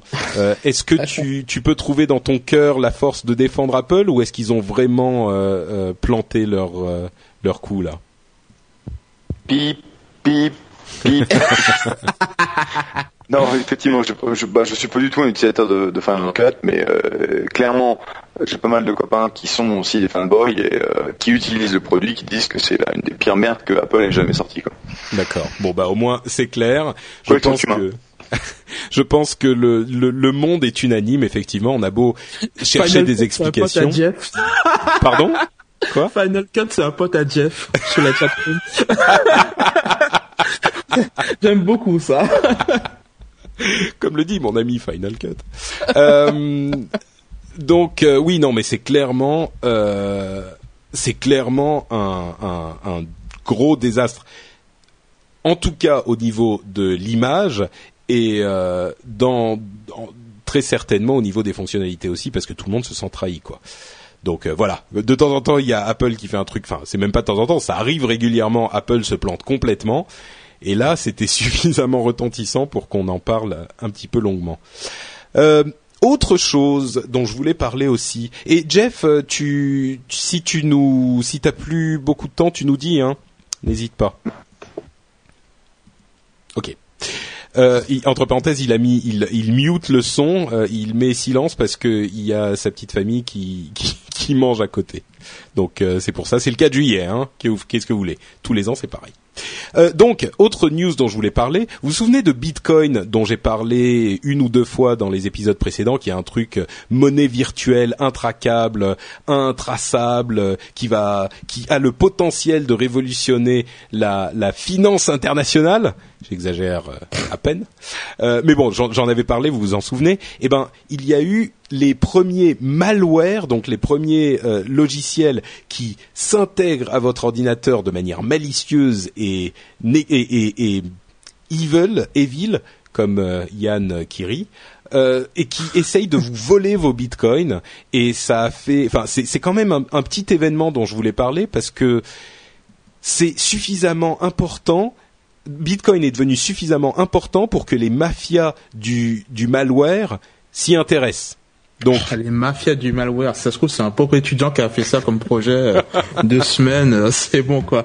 Mais euh, ouais, ouais, effectivement, il y a un malware qui est sorti qui euh, qui avait pour unique but de cibler les machines Windows d'utilisateurs qui avaient des bitcoins sur leur leur système, donc qui allait tout simplement chercher sur votre disque dur où se trouvait votre portefeuille à bitcoin, les volait, les envoyait par email sur un serveur polonais ou je sais plus où, mmh. au créateur du virus. Donc voilà quoi, un malware bête et méchant euh, J'avais jamais eu l'occasion de le dire, mais euh, enfin dans le podcast, mais euh, je trouve que c'est vraiment la pire idée qui soit d'investir dans ce truc de Bitcoin. C'est autant autant écrire son numéro de carte bleue dans un fichier Notepad et laisser sur son bureau. Enfin aujourd'hui avec les avec le, le, niveau de sécurité qu'on a sur nos PC, c'est-à-dire quasiment rien. c'est une hérésie quoi de, de, de, de mettre 500 dollars en bitcoin sur son disque dur, c'est n'importe quoi quoi. Donc euh, voilà, je voulais juste le préciser. Jeff, euh, est-ce que tu as téléchargé le Bitcoin Miner et est-ce que tu fais tourner tous les serveurs de toutes tes sociétés pour miner des bitcoins? Bah voyons, non. D'accord. Euh, autre chose, la, controverse de Google Doodle pour la fête des pères, c'est un truc dont je voulais vous vous poser la question. Enfin, je voulais vous en parler, vous poser la question il y a eu au moment de la fête des pères Google qui a fait un doodle, euh, son petit signe euh, logo Google spécial euh, pour les différentes occasions. En l'occurrence, c'était pour la fête des pères. Et ils ont envoyé des, des hum, rappels par le calendrier ou par Gmail, je sais plus, qui disaient euh, n'oubliez pas d'appeler votre papa, même si vous l'appelez par, euh, enfin que vous l'appeliez par euh, le téléphone ou par Google Voice ou par quoi que ce soit. N'oubliez pas d'appeler votre votre papa. J'allais dire votre caca. et, et et en fait, ça a provoqué une sorte de tollé chez certains, hein, pas chez tout le monde, mais ça a provoqué une sorte de tollé particulièrement aux États-Unis, parce qu'il y a des gens qui, qui ont dit euh, oui bon voilà, je viens de perdre mon père ou j'ai perdu mon père il y a quelque temps et euh, j'avais pas besoin que Google vienne me rappeler. Euh, n'oubliez pas d'appeler votre papa euh, qui, qui pense à vous et machin. Bon, alors la question que je voulais vous poser, c'est facile de se dire oh là là euh, c'est bon euh, ça va quoi. Mais oh là là est-ce que c'est bon ça va quoi. Mais est-ce que c'est le rôle de Google enfin est-ce que c'est pas un petit peu une invasion de votre vie privée s'il vous envoie sur votre calendrier privé un message disant n'oubliez pas d'appeler votre papa non, c'est c'est c'est c'est c'est c'est euh, c'est juste de la. De, enfin, personnellement, je trouve que c'est de la pure bêtise de d'en vouloir Google pour ça. C'est un mm. script qui est automatisé. Voilà, c'est la fête des pères. Ben, on vous le rappelle. Euh, et puis bon, ben désolé. La prochaine fois, on va rajouter un champ dans Google Plus pour vous demander si votre père est toujours parmi nous. Et puis comme ça, on vous enverra pas la notification. C'est bon, voilà. Je, je, je comprends l'état émotionnel dans lequel se trouve la personne qui a reçu ça. Bon, si elle a perdu son père, c'est bien dommage. Mais bon, c'est c'est c'est voilà. C'est faut pas faut pas en mm. vouloir par rapport à ça sinon on n'en voit plus rien. D'accord. Bon, donc toi, c'est pas, t'es pas choqué.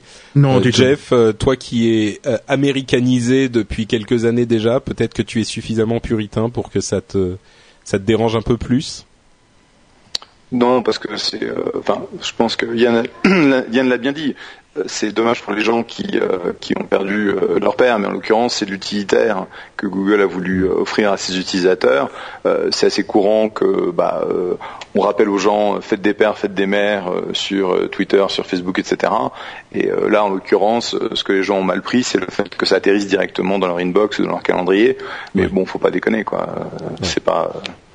Quand bon, on bah, dit euh, quand on dit Google, Google et euh, enfin quand on associe Google avec des problèmes de, de privacy, euh, ça c'est c'en est pas, un, faut pas, faut pas Ouais. pousser. Quoi. Oui, oui, oui, c'est pas faux. Ouais. Effectivement, il y a des, des problèmes de, de, de vie privée, de euh, données privées qui sont bien plus importants que cela. J'ai espéré commencer une petite polémique, mais bon, visiblement vous êtes bien trop raisonnable pour ça. Et puis la, la prochaine fois que tu m'appelles puritain, je te colle un bourre-pif. hein. Mais c'est l'influence américaine, encore que t'es chez ces, ces libéraux de, de californiens, donc euh, ça compte pas. Comment? Euh, les nouveaux top level domains.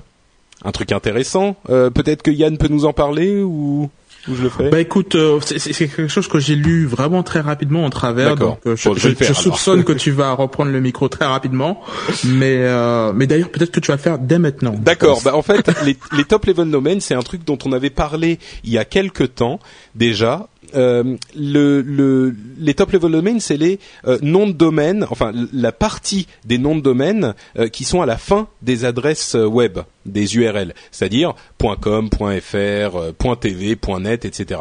Et l'ICANN, qui, qui est en charge d'organiser toutes ces choses-là, tous ces, noms de domaine, est en train d'introduire un nouveau type de nom de domaine qui n'est pas un seul nouveau type parce qu'aujourd'hui tous les pays ont un un, top level domain, donc le .fr, euh, .us, .com, etc. Il y en a certains qui sont pas seulement pour les pays, mais par exemple pour les organismes d'éducation, c'est .edu, pour les organismes, les organisations, c'est .org, etc. Eh ben, ils veulent en introduire de nouveaux qui coûtent très très cher, mais qui sont un petit peu libres entre guillemets. Quand je dis très très cher, c'est euh, quelque chose comme 200 000 dollars à peu près pour euh, pour envoyer une euh, une demande. Et ce que ça donnera, c'est qu'en fait vous pouvez choisir votre propre nom de domaine. C'est-à-dire que par exemple, Yann, au hasard, tu pourrais créer un, un nom de domaine point .yann. C'est-à-dire que tu pourrais avoir bonjour point .yann et ça serait ton adresse. Ou, Ouais, euh, si j'avais mail 200 000 point dollars, je t'assure que c'est pas ça que je ferais avec. Et euh, pourquoi pas? Non, bon, évidemment, c'est pas pour les personnes individuelles, hein, c'est pour les sociétés. On pourrait imaginer, par exemple, euh, je sais pas, en prenant une société au hasard, Canon. euh, je crois que c'est l'exemple que j'avais pris il y a un ou deux ans quand on avait parlé du projet. Euh, Canon, euh, il pourrait y avoir euh, photo.canon. Et ça serait l'adresse, et ça serait beaucoup plus simple, tu vois, à organiser que www.canon/com slash fr slash machin, etc. Là, ça serait photo.canon ou télé. Bon, Canon fait pas des télés, c'est pas un bon exemple, mais euh, euh, so- point Sony par exemple, euh, PlayStation.sony, euh, télé.sony, euh, photo.sony, etc. Bon, euh, j'essaye d'être enthousiaste, mais à vrai dire, je suis pas certain que ça nous change la vie, quoi. Je mais suis pas certain non plus. les, les donc les, les candidatures euh, sont de maintenant à en gros début 2012 et on aura les premiers domaines euh, bah, après ça. D'ici quelques, c'est pas pour tout de suite, tout de suite, mais ça pose des questions intéressantes sur les sur les trademarks, euh, sur les, enfin bon, bref, c'est ça va commencer à arriver. Moi, il y a un truc qui m'inquiète un petit peu, c'est que ça risque de provoquer d'une part des conflits sur les trademarks et d'autre part des sites de spammers et de et de ça va être encore plus facile pour euh, les gens qui veulent créer des trucs un petit peu bizarres et nous nous embrouiller, on sait pas trop d'où ça vient et où ça va. Euh, pour mettre des adresses dont on saura plus ce Ouais, qu'elles mais sont. bon, quoi. à, à 200 000 dollars le nom de domaine, je pense qu'ils ont intérêt à pas rater leur coup, hein, parce que. Ah mais attends, il va y avoir des sociétés, euh, enfin, je dis russes parce qu'il y a beaucoup de, de trucs comme bizarres qui se passent en Russie, mais tu vas avoir peux des problèmes, imaginer- toi. Les Chinois aussi. Hein. Pardon Alors, Le NSA, le, N- le c'est quoi le, les services secrets russes déjà? Rappelle-moi. le ah j'ai oublié, j'ai oublié les nouveaux. Mais bon, bref, oui. Donc eux, ils sont gentils, mais euh, non, mais enfin bref, tu vois, il est tout à fait possible d'imaginer une société qui s'appelle euh, euh, Superhost, euh, qui fait son domaine .superhost, et puis bon, ok, on pourra toujours quand même voir euh, si c'est un nom de domaine qu'on connaît pas trop et qui est pas celui que on pense. que- Mais si tu vois par exemple, il y a un truc qui fait Canon. Euh, je sais pas moi, Superhost. Bon, on saura toujours que c'est Superos, donc on saura que c'est pas le vrai Canon. Ok, d'accord, j'ai rien dit. Ce qu'il faut espérer, c'est que l'ICANN, l'ICANN aura quand même un ensemble de règles très claires pour ne Mm. pas, pour que ce soit pas le bordel. quoi. Parce qu'aujourd'hui, en fait, le, la restriction qui existe sur euh, les, les GTLDs, donc les, les TLD globales, euh, ont quand même permis d'avoir une certaine cohérence dans la façon dont les choses sont appelées. Le fait que euh, beaucoup de pays aient commencé à, à- à louer en fait leur extension comme euh, .li ou euh, des choses comme ça, ou .co, donc la Colombie, euh, ça a commencé à créer un- des, des débordements. Et euh, c'est vrai que si on commence à avoir euh, 9000 euh, TLD globales créées par an, euh, on va plus s'y retrouver. Quoi. Ouais, c'est clair, c'est sûr. Bon, On peut faire, faire l'extension LRDV. Parce que Par Patrick, euh, avec No Watch, pourra, fera suffisamment d'argent pour se payer LRDV. Faudra en vendre beaucoup des t-shirts. Hein. non, mais on était à la à, à- Comic Con Paris d'ailleurs. Alors j'en ai même pas parlé. On était à Comic Con Paris, c'était super sympa. Merci à tous ceux qui sont passés. Moi j'étais le samedi. Euh, c'était hyper marrant. On a fait euh, quelques émissions en live et, et on a vendu quelques t-shirts. Donc euh, je pense qu'on a bien hum, une une petite fraction des 200 000 dollars La nécessaires première grâce lettre. à vous. ouais, encore disons que les, les quelques premiers pixels de la première lettre. Bon, on va passer à nos news et rumeurs, mais avant ça, justement, quand on parle de t-shirt, euh, j'aimerais parler très rapidement de notre deuxième sponsor, notre deuxième sponsor qui est la boutique No Watch.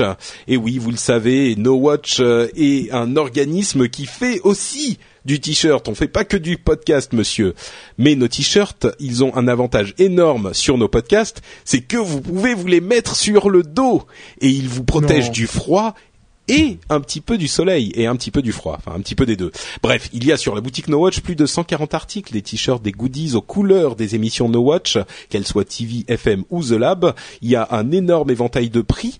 Euh, plus les objets sont chers, bah plus ça nous aide. Hein, évidemment, c'est un moyen pour vous euh, d'obtenir quelque chose en nous filant un coup de main. Donc euh, double effet, euh, j'allais dire Kiss Cool, mais double effet boutique No Watch.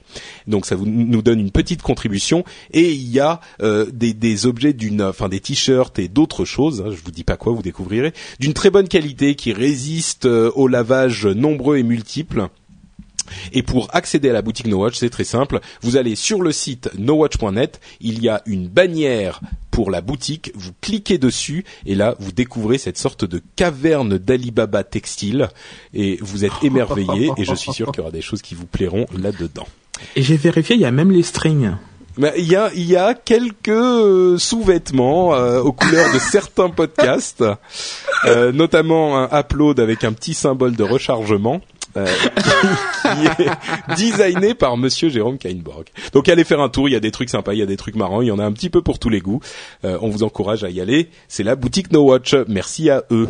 Et on va conclure avec nos news et rumeurs sur lesquelles on va passer un petit peu plus rapidement que sur les news longues euh, comme on vient de le faire. Première chose, Et euh, c'est là, c'est là que je vais gentiment me retirer pour euh, repartir sur euh, le 4 juillet. Donc euh, merci à tous. Amusez-vous bien sur euh, Google Plus euh, quand vous aurez un accès, ce qui, j'en suis sûr, ne saurait tarder.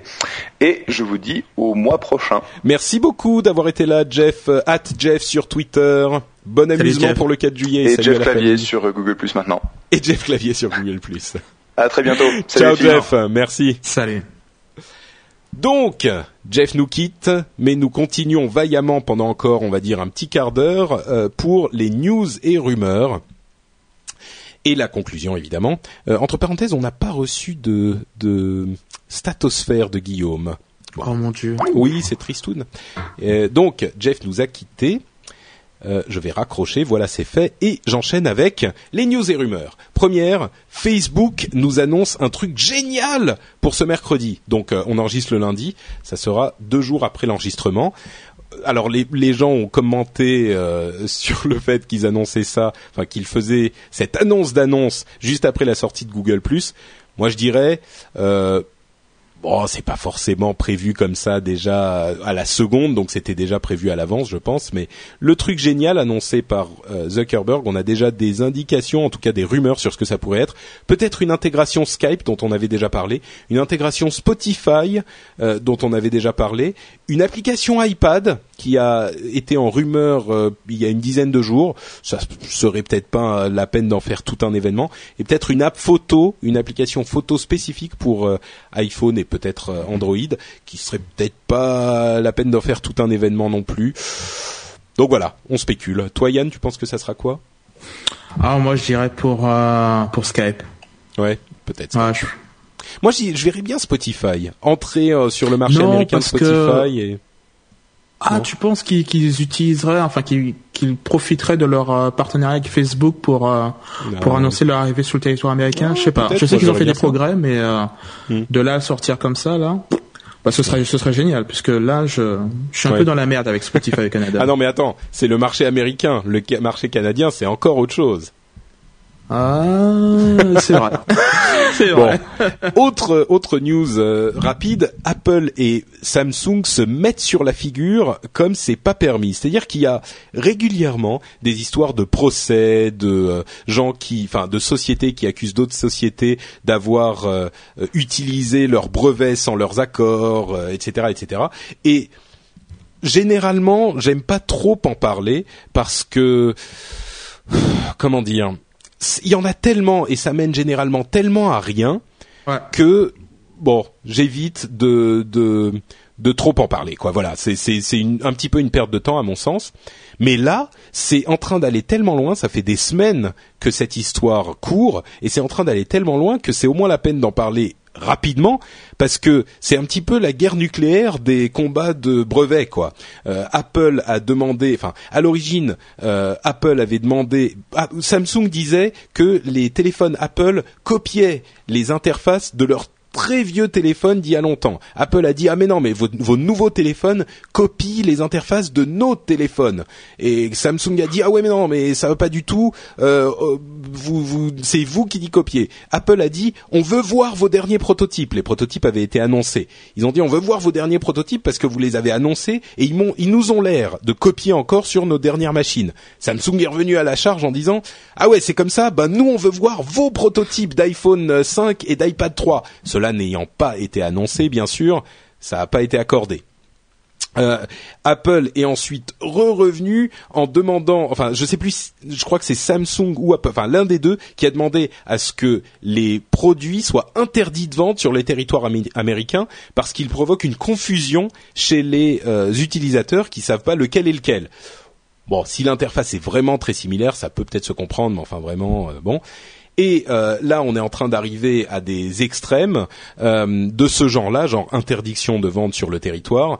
Et, c'est, Enfin, on ne sait jamais comment ça va se terminer. Ça se trouve dans une semaine, ils vont trouver un accord. Il y en a un qui va euh, payer les, les, brevets de l'autre. Mais la, la, dernière étape qu'on a vue maintenant, c'est que il semblerait qu'Apple soit en train de s'éloigner de Samsung pour la fourniture de ses composants euh, pour ces machines. C'est-à-dire euh, les iPads et les, et les iPhones intègrent des composants, de la mémoire notamment, qui est livrée par Samsung. Et Apple est en train d'aller voir ailleurs s'ils peuvent pas avoir ces composants-là. Et, et, ça commence à avoir des conséquences énormes. Ça veut dire que Samsung se dit sans doute qu'ils peuvent euh, abandonner cette partie de leur business pour se concentrer sur le business des téléphones et des tablettes. Donc, bref, c'est dans, dans le domaine des, des procès et des procès sur les brevets, c'est un petit peu ce qu'on a vu de plus gros depuis un moment. Donc euh, je voulais en toucher un petit mot. C'est la guerre nucléaire entre Apple et Samsung. Autre euh, nouvelle sur les appareils mobiles, entre guillemets, le HP Touchpad a été lancé début juillet. Et la plupart des reviews étaient plutôt tièdes en fait, je pense que ça va faire un petit peu pleurer Cédric Monet, qui est un grand fan de WebOS. Vous vous souvenez le l'OS de Palm qui avait été intégré au pré et que HP euh, a récupéré quand ils ont racheté Palm, qu'ils ont désormais intégré au pré 3 et à ce fameux HP Touchpad. Eh ben, même les gens, enfin bon, moi, euh, tout, enfin certains me trouvent super fanboy Apple, donc peut-être que mon avis ne vaut pas. Et d'ailleurs, je l'ai pas essayé, donc j'ai pas d'avis. Mais beaucoup de, de journalistes très sérieux, voulaient l'aimer, mais l'ont trouvé tiédasse. Le, matériel était pas de suffisamment bonne qualité, le logiciel, l'OS à l'intérieur était pas euh, parfait non plus, donc euh, bon, un petit peu décevant et je suis sûr que Cédric euh, versera une petite larme. Je sais pas, moi j'ai euh, eu l'occasion de le tester rapidement euh, l'autre jour, euh, juste à côté du du BlackBerry Playbook, et Mhm. euh, c'est vrai que bah, bizarrement, je trouvais que le BlackBerry était euh, s'en sortait bien mieux. Le touchpad, je l'ai trouvé vraiment très très proche de de finalement ce qu'il y avait sur euh, sur mon WebOS, parce que moi j'avais le Palm Pre, Ouais. et euh, j'ai trouvé qu'ils n'ont pas suffisamment innové. Euh, voilà, j'ai trouvé voilà qu'il arrivait trop tard comme euh, comme tablette. Ouais. Euh, c'est une belle tentative, mais mais pour le coup, le, même si c'était pas le, le sujet, le, le Playbook, j'ai trouvé que c'était vraiment une tablette extraordinaire, d'une fluidité euh, identique à celle qu'on voyait dans les euh, dans les pubs. Avant, on a toujours l'impression que ce sont des des trucs qui sont montés sur Final Cut ou je sais pas, mais c'est vraiment de cette fluidité, c'est vraiment très très euh, fluide, euh, bien pensé, bien ergonomique et tout. Donc euh, je craquerais peut-être pour un pour un playbook et, et je- j'encourage vraiment nos auditeurs qui euh, qui se posent la question pour un pour une tablette, bah, de regarder quand même ce que fait euh, BlackBerry à ce niveau-là parce que c'est vraiment pas mal. Euh, entre parenthèses, Dylan qui fait encore une bonne blague, qui dit www.patrickbeja.apple. Je ne trouve pas ça drôle. Euh, oui, bah tu sais que les RIM, donc le fabricant du Playbook et du et de des BlackBerry en général, est Mm. un petit peu dans une situation délicate en ce moment parce qu'il y a eu un euh, ce qu'ils ont appelé le, que la presse a appelé le jam memo, donc une lettre ouverte d'un employé de RIM qui a écrit une sorte de de requête euh, de supplique aux dirigeants de RIM pour leur dire mais vous vous rendez pas compte comme les choses vont pas chez nous quoi. On a la tête dans le sable. Euh, moi j'adore cette société dans laquelle je travaille mais on peut on peut pas avancer on peut pas faire des projets innovants on est tellement dans le lit des des opérateurs de téléphonie qu'on sort des produits quand eux ils nous le demandent et ils sont pas finis et donc on se on, on massacre notre image. Euh, le la tête de RIM est gérée par deux personnes en même temps deux co-présidents et ça marche pas du tout. S'il vous plaît écoutez-moi s'il vous plaît changez quelque chose. J'aimerais tellement innover avec RIM cette société que j'aime tellement etc RIM Et a répondu avec euh, bah il était anonyme donc euh, RIM a répondu genre euh, ouais euh, ouais euh, alors on sait pas qui a écrit ça donc euh, de toute façon nous on a des impératifs parce qu'on est une société et on a énormément grossi ces cinq dernières années blablabla et, et le mec disait mais arrêtons de nous voiler la face en disant qu'Apple ne fait rien de bien. Il y a au moins des choses, certaines choses qui font bien, euh, des choses que nos concurrents font bien. Faut regarder ce qu'ils font, quoi. Il y a des, dirigeants qui se s'enorgueillissent de ne même pas connaître ce que fait la concurrence, c'est ridicule. Et après la réponse de RIM, la réponse officielle, il y a eu une série d'autres euh, employés qui ont envoyé des messages qui, disent en gros la même chose, et euh, ça dépeint un- un- une image de RIM qui est encore plus euh, inquiétante que ce qu'on avait vu quoi. C'est et d'ailleurs il y a une, une commission d'enquête entre guillemets qui a été euh, instituée chez RIM pour voir les choses qui vont, les choses qui vont pas. Le problème, c'est que cette commission d'enquête va faire mettre un rapport aux dirigeants qui sont déjà en place. Donc, euh, forcément. Enfin bon, donc Rim, euh, ouais, il y a eu des choses qui se sont passées la semaine dernière et c'était assez. Enfin, moi, ça m'a fait, euh, ça m'a fait un petit peu mal au cœur parce que le mec, il aimait, tu voyais qu'il aimait vraiment cette. Et en dehors du fait que je le répète régulièrement, il y a des gens qui me croient à moitié parce que bon, quand ils ont une idée, ils ont une idée et on peut pas leur en faire changer quoi. Mais moi, je suis complètement pour l'innovation. On a parlé de Google pendant euh, trois quarts d'heure aujourd'hui parce qu'ils avaient fait un truc Apple. super intéressant. Non, mais tu- moi, j'adore Google, quoi. Enfin, j'adore les gens qui me proposent des trucs qui m'excitent. Et là, en l'occurrence, Google Plus, c'est hyper excitant. J'en parle pendant des heures. Wave, j'en ai parlé pendant longtemps. Android, enfin Google I.O., on avait fait presque tout un épisode là-dessus. Enfin, tu vois? Et en l'occurrence, quand je vois une société aussi qui a eu une- un moment de, de grandeur aussi important que RIM, qui avait euh, ses, ses- ses, hum, appareils partout et qui était le roi du monde à un moment, qui est en train de se laisser dépérir comme ça, et d'entendre un employé de cette société dire peut-être que beaucoup de gens ont, ont, ont- ont vécu dans leur société en même temps, tu vois, ils se disent ah mais le, la lourdeur de la de la boîte dans laquelle je bosse nous empêche de faire des choses vraiment innovantes, d'être aussi agile qu'on devrait l'être pour réagir à la concurrence. Et le type qui disait ça, ça m'a, enfin ça, c'était un petit peu prenant quoi. Mm. Donc euh, oui, pardon, dans la chatroom, on me dit ah, excitant, attention aux, aux traductions de l'anglais, ça peut prêter à confusion. Non, mais excitant, je suis désolé, c'est peu, c'est, c'est, c'est, ça peut vouloir dire aussi je suis excité par un projet quoi. C'est pas c'est vous qui avez un esprit dans la chatroom un petit peu mal placé les gars. Euh, excitant, c'est un truc, c'est pas que sexuel. Je suis désolé. Pour, pour ce coup-là. bon bref, donc voilà, rime c'est un petit peu triste quoi. Euh, autre news, le pape envoie son premier tweet. Non. Excitant, non? Non, mais je sais pas si vous avez vu la vidéo, mais recherchez la vidéo, le premier tweet du pape. Euh, moi, je l'avais vu sur vipad.fr et c'est marrant parce que c'est vraiment le truc. Bah, euh, oh, un truc du genre. Euh, des... Pardon? Des paperies euh. Ouais, ouais, un truc genre euh, béni soit le Seigneur et que Jésus-Christ vous vous bénisse vous, enfin un truc gentil quoi. Hein, bien sûr, c'est son premier. Un truc du genre ça déchire Google Plus, un truc comme ça. ça aurait été marrant. ah, ça aurait été excellent, ça effectivement. Bah, ceci dit, euh, il y a un groupe de hackers qui a hacké le compte de la grande chaîne américaine, le compte Twitter de la grande chaîne américaine Fox News, et qui a annoncé avec euh, trois, enfin quatre ou cinq tweets différents la mort d'Obama, Obama assassiné euh, sur le compte de la chaîne en question. Évidemment, ça a fait beaucoup de bruit. Un, un, un, un, hacker qui hackerait le compte du pape, le compte du Vatican d'ailleurs, c'est pas le compte du pape, euh, qui qui dirait euh, qui dirait Google Plus ça déchire, ça serait une belle opération marketing. Ah bah ouais. Euh, mais non, mais par contre, ce qui était intéressant aussi, bon, bon, le pape, il fait le pape, hein, il est un petit peu vieux, il comprend pas trop ce qui se passe, euh, et on lui dit alors voilà, appuyez ici, appuyez là, mais il l'a fait avec un iPad c'est quand même marrant que le, pape, le euh, pape les touches sont plus grosses euh, bah c'est c'est plus facile à utiliser. En même temps euh, je me suis dit ah mais donc ça veut dire que l'iPad c'est hyper simple à utiliser. Il est chez lui genre bon j'allais dire bon il est chez lui dans son lit plutôt. Dans son lit et il est sur l'iPad. Non mais parce que le, le pape c'est un c'est un homme avant tout quoi.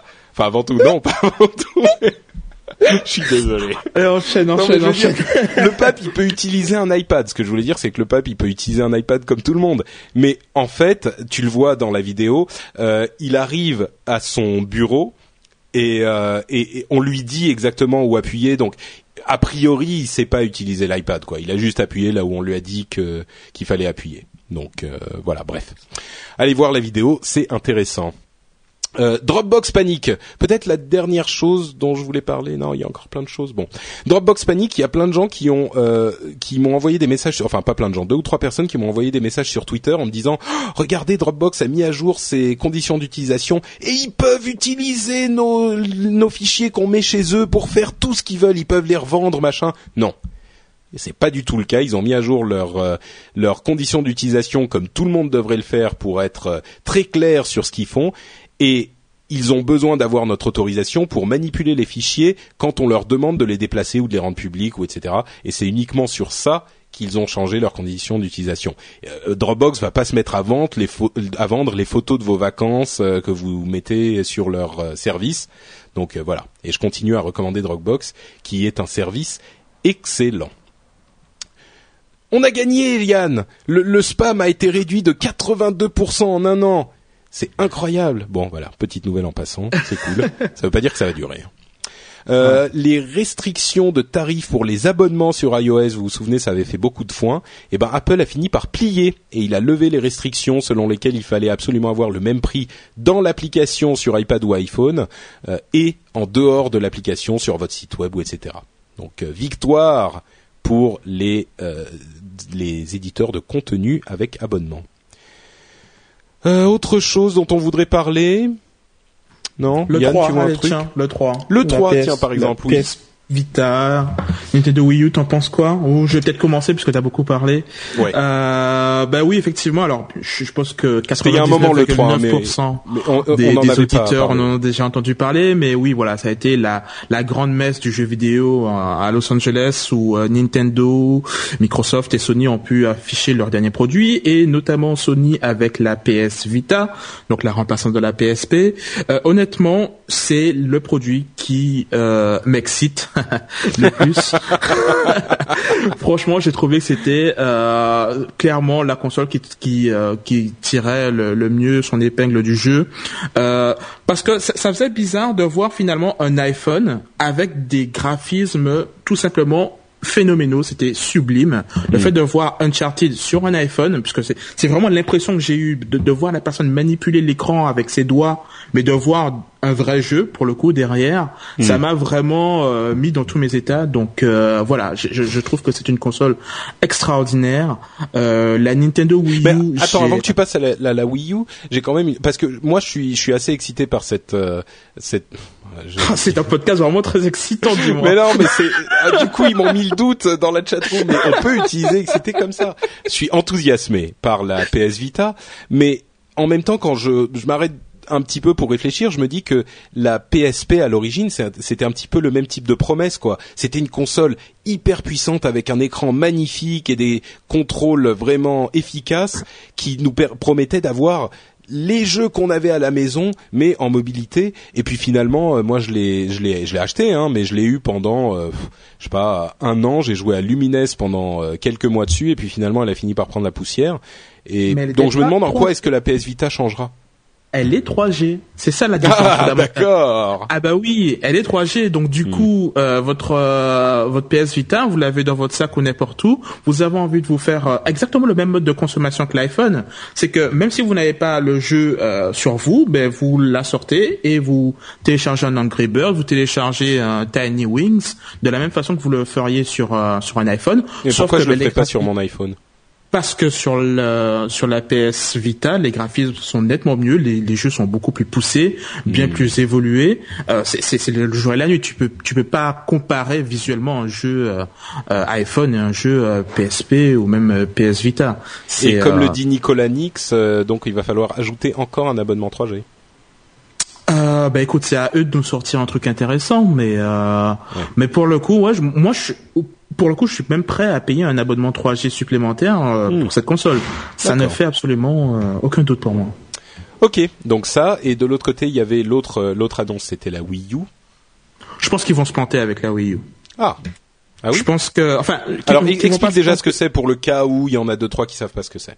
Euh, donc la Wii U, c'est la nouvelle console de Nintendo euh, qui va prendre la relève de la Wii.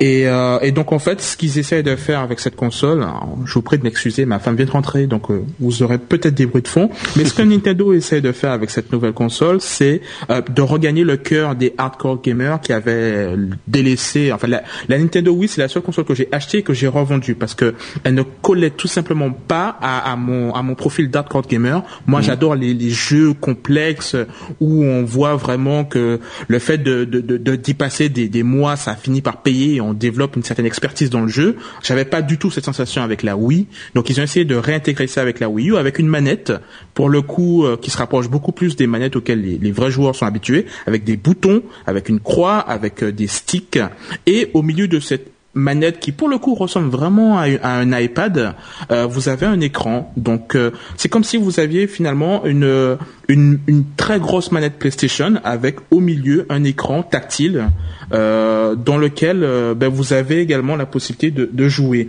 Donc vous jouez normalement sur votre écran de télévision, euh, mais vous appuyez sur un simple bouton parce que votre femme veut regarder les feux de l'amour, je ne sais trop quoi.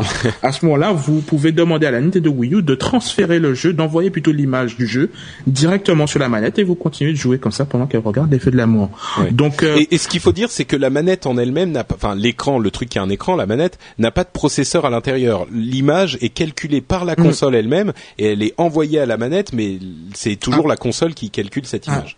Un peu comme on live en fait, c'est un mini on live chez soi. Donc euh, les- effectivement le jeu est envoyé et streamé vers la manette. Euh, alors je, je disais que je pense qu'ils vont se planter avec cette console. Je, je vais temporiser un petit peu euh, ce, que, ce que je voulais dire par là, c'est que je ne pense pas qu'ils vont rencontrer le, le, le succès euh, colossal qu'ils avaient eu avec la Wii. Je ne pense pas qu'ils vont réitérer cet exercice avec la Wii U parce que du coup la manette est euh, trop complexe pour euh, Madame Michu et euh, les jeux trop encore Mais la, la, la. Wiimote marche toujours avec. Oui, mais euh, mais je pense qu'ils vont orienter leur titre pour euh, tirer un maximum de profit de, de, de, de cette nouvelle manette. Et, et j'ai l'impression que les, les titres, bah, ça reste très euh, bah, toujours euh, Lapin Crétin, toujours euh, les, les mêmes marques. Mais j'ai l'impression que les, les, les Electronic Arts, les, euh, les, les, les, les Ubisoft et tout ça, les, les, les, les producteurs de, de jeux vraiment hardcore restent sont restés fidèles quand même à Sony et à Microsoft. Et donc j'ai pas l'impression de voir les grosses licences que que j'adore sur ces plateformes. Donc euh, on verra, mais euh, j'ai l'impression que voilà, t'es pas convaincu. Ça va pas. Voilà, je suis pas convaincu. Et toi? D'accord. Euh, bah écoute, comme comme toi, où la Wii, euh, bah moi j'en ai même pas acheté. Disons que j'ai jamais été vraiment convaincu. La Wii U, il y a des trucs. L'idée pourrait être euh, vaguement intéressante, genre le fait. Je crois qu'il y a qu'une seule manette qui peut avoir la l'écran hein, avec la console elle a, elle peut pas calculer l'image pour euh, cinq manettes différentes par exemple. Ah, mais bah, bah, bah. mais euh, il y a hum, l'idée d'avoir quelqu'un, une personne parmi tous les joueurs qui a son écran à lui. Peut-être que ça peut provoquer des des nouveaux types de jeux qui pourraient être intéressants où il y a une personne qui voit d'autres choses que, que tous les autres. Mais bon, euh, très sincèrement, je suis pas hyper convaincu non plus, mais j'attends de voir. J'attends de voir. Voilà. Ok, et eh ben écoute, je crois que ça nous amène vers la fin euh, de l'émission. Comme je le disais, on n'a pas de statosphère aujourd'hui, donc on va se contenter. Ah bah est-ce qu'on a des commentaires sur iTunes Tiens, Yann, peux-tu nous dire où on peut te retrouver sur Internet pendant que je cherche s'il y a des commentaires sur iTunes? Parce que je suis un tout petit peu pas préparé. D'accord, alors je vais essayer d'aller euh, le plus euh, lentement possible par rapport à la question que tu viens euh, tout juste à l'instant de me poser. Donc concernant l'endroit où on peut retrouver Attends attends, je crois qu'en fait je crois qu'en fait j'ai trouvé les j'ai trouvé les commentaires. Donc ça Twitter.com slash voilà. Euh, alors, Exclusive Fab nous dit, nous met trois, pardon, cinq étoiles et nous dit, je prends, je les prends comme ils viennent. Hein. Euh, salut les gars, pour vous dire que j'ai trouvé cet épisode vraiment très intéressant, j'ai aimé vos débats et vos avis très pertinents. Continue comme ça Fabrice. Merci, tu vois, je le prends au hasard là, euh, et voilà, il dit qu'on est pertinent, donc euh, je suis obligé de le croire. bah, c'est gentil, ça fait plaisir. Des fois, on, se pose des questions, donc. oui, oui, on C'est gentil. Comme vous l'aurez entendu si vous avez écouté, moi, je suis quelqu'un de très, très excité. aussi. Euh, Benjamin Dewael nous dit fanboy du spécial spécial fanboy anthologique le numéro 63 m'a fait bondir, réagir, pester, applaudir, rire et même pleurer de rire. Cet épisode est presque hors ligne éditoriale du rendez-vous texte, c'est vrai, et aurait pu augurer d'un futur d'un futur no watch no watch.psy ce que j'aime dans nos commentateurs, c'est qu'ils me font marrer aussi. Euh, blague à part, j'ai écouté vos réflexions et vos propos avec beaucoup d'intérêt. J'espère qu'il dit pas de bêtises parce que je le lis d'une traite là. Euh, Oula, mais c'est un commentaire immense. Je vais juste lire la prochaine phrase. Et vos propos avec beaucoup d'intérêt car cette question anime la quasi-totalité de vos auditeurs. Cela m'a permis de vous connaître davantage et de mieux comprendre avec le recul les points de vue que vous avez exprimés dans tous les podcasts de No Watch. Et il met aussi sa conclusion au débat. Merci à lui. Dernière lecture de Frédéric André qui nous dit du lourd, un podcast, un dur, un vrai, un tatoué. Merci Frédéric. Je suis d'accord avec ton ton estimation. J'aime bien sa définition du dur, tu sais. Hein. si t'es pas tatoué, t'es pas un dur. Hein. Ah mais c'est clair. Attends, je vous montre pas mes tatouages moi, mais euh, je pourrais, ça vous étonnerait. Euh, bon. Euh, donc ça c'était les commentaires iTunes. Si vous voulez nous filer un petit coup de main sur cette plateforme qui reste l'un des moyens principaux de découvrir des podcasts, eh ben vous pouvez aller donc sur iTunes, aller sur la page du rendez-vous tech et nous laisser un commentaire là-bas. Euh, ça nous file toujours un petit coup de main et ça nous fait toujours très plaisir. Vous pouvez aussi aller sur le site nowatch.net lui-même. Vous y trouverez le blog de l'émission, donc euh, les articles pour chaque émission sur lesquels vous pouvez venir commenter et discuter. On a à chaque fois des discussions très intéressantes avec les auditeurs, donc euh, vous pouvez venir participer forcément. Et euh, à part ça, vous pouvez aussi, en passant, trouver d'autres podcasts. Je sais pas pourquoi je fais. Mais bon, bref, c'est pour animer la l'addiction. Vous pouvez trouver d'autres podcasts sur le site nowatch.net qui vous plairont très certainement. Notamment, on va en prendre un au hasard. Ça tourne, le podcast de Vivian, qui parle avec ses amis de oh mais merde, je suis bête je dis le podcast ça tourne et il rentre en, fin de saison en fait. Donc, mais bon, il y en a quand même euh, encore un si je ne m'abuse, le podcast de Vivian et ses amis qui parle de cinéma. Et, et, donc, tourne est un podcast que je recommande, comme tous les autres qui sont sur le euh, portail No Watch. Et entre parenthèses, nous, on ne rentre jamais en euh, fin de saison. Enfin, on ne fait jamais de pause. Depuis des années que je fais du podcast, j'ai jamais pris de vacances, monsieur. Je suis toujours là pour vous informer et vous divertir. On me dit que je suis inaudible. Est-ce vrai? Bah écoute, moi je t'entends très bien sur Skype. Je vois effectivement que les gens le disent sur euh, la chatroom. J'espère que c'est pas dans l'enregistrement de l'émission, sinon ah, ça va être un, petit peu embêtant. si tu m'entends, c'est l'essentiel. Désolé les gars. Euh, donc voilà, de toute façon c'est la fin de l'émission. Euh, je vous remercie tous d'avoir écouté. Vous pouvez me retrouver sur patrickbeja.com et je dis Patrick Beja et non pas notre Patrick sur Twitter parce que sur Patrick Beja il y a toutes les adresses de tous mes réseaux sociaux Twitter, Facebook et Attention, lequel je vais dire? Lequel je vais dire? Google Plus. Mais non, Flickr. Ah. Mais oui, Google Plus aussi. voilà, donc patrickbeja.com et pas MySpace comme le dit Nicolas Nick. C'est fini MySpace. Stop. Bref, merci à tous d'avoir écouté, merci à Yann et à Jeff d'avoir participé, merci à la chatroom d'avoir commenté. On vous donne rendez-vous dans deux semaines pour une nouvelle émission du Rendez-vous Tech. Bis à tous et à très vite. Ciao ciao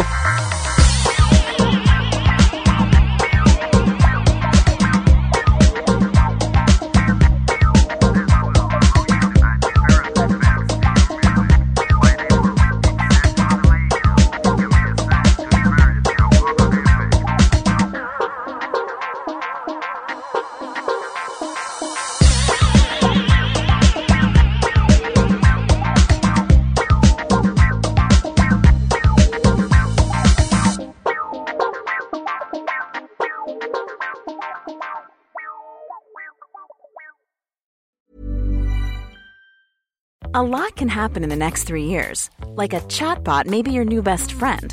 But what won't change? Needing health insurance. United Healthcare Tri Term Medical Plans are available for these changing times. Underwritten by Golden Rule Insurance Company, they offer budget friendly, flexible coverage for people who are in between jobs or missed open enrollment. The plans last nearly three years in some states, with access to a nationwide network of doctors and hospitals. So, for whatever tomorrow brings, United Healthcare Tri Term Medical Plans may be for you. Learn more at uh1.com. Planning for your next trip?